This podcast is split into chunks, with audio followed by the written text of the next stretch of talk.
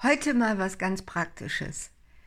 Ich plage mich seit drei Monaten mit einem Mückenstich am Arm herum. Und dieser Mückenstich, äh, der wird nicht weniger, der wird immer mehr. Also er hat sich, äh, man nennt das übrigens Wanderröte, immer weiter ausgebreitet, hat jetzt eben auch äh, vom Unterarm den Oberarm erreicht, so richtig schön mit Rand. Man nennt das Wanderröte. Und äh, ja, mein Arzt, der hat ehrlich gesagt äh, gegrinst, als ich vor ein paar Wochen bei ihm war ne, und sagte, ja, was soll ich denn da machen? Das ist eine allergische Reaktion, die geht wieder weg. Ja, und dann habe ich das in irgendeinem Facebook-Kommentar gesagt, ah, und das tut so weh und jetzt tut schon die Schulter weh und wird immer mehr. Ja, und das hat ein befreundeter Zahnarzt von mir gelesen, hat gesagt, Eva, machen Tests gegen Borrelien. Auch Mücken können Borreli äh, Borreliose übertragen.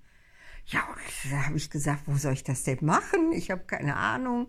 Hat er gesagt, ja, in Dortmund gibt es so ein Labor, wo man Blutproben machen kann.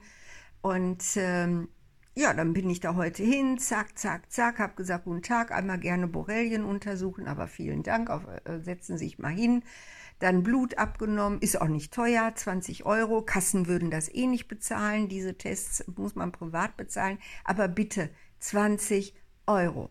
Und in ein paar Tagen bekomme ich dann Bescheid. Und er hat gesagt, falls da wirklich eben Borreliose äh, der Verdacht sich erhärtet, wenn der Test positiv ist, dann kann ich wieder zu meinem Arzt mit dem Befund und dann, mein Gott, wenn es sein muss, kriege ich eine Antibiotikatherapie. Ja, dann ist das eben so. Da muss man eben mal irgendwie gucken, wie der Körper dann die Antibiotika wieder einigermaßen gut verkraften kann. Aber mein Tipp an euch, denkt nicht immer nur Zecken können Borreliose übertragen. Es ist nicht wahr, sondern das können auch mal Mücken sein. Selten, aber kann passieren.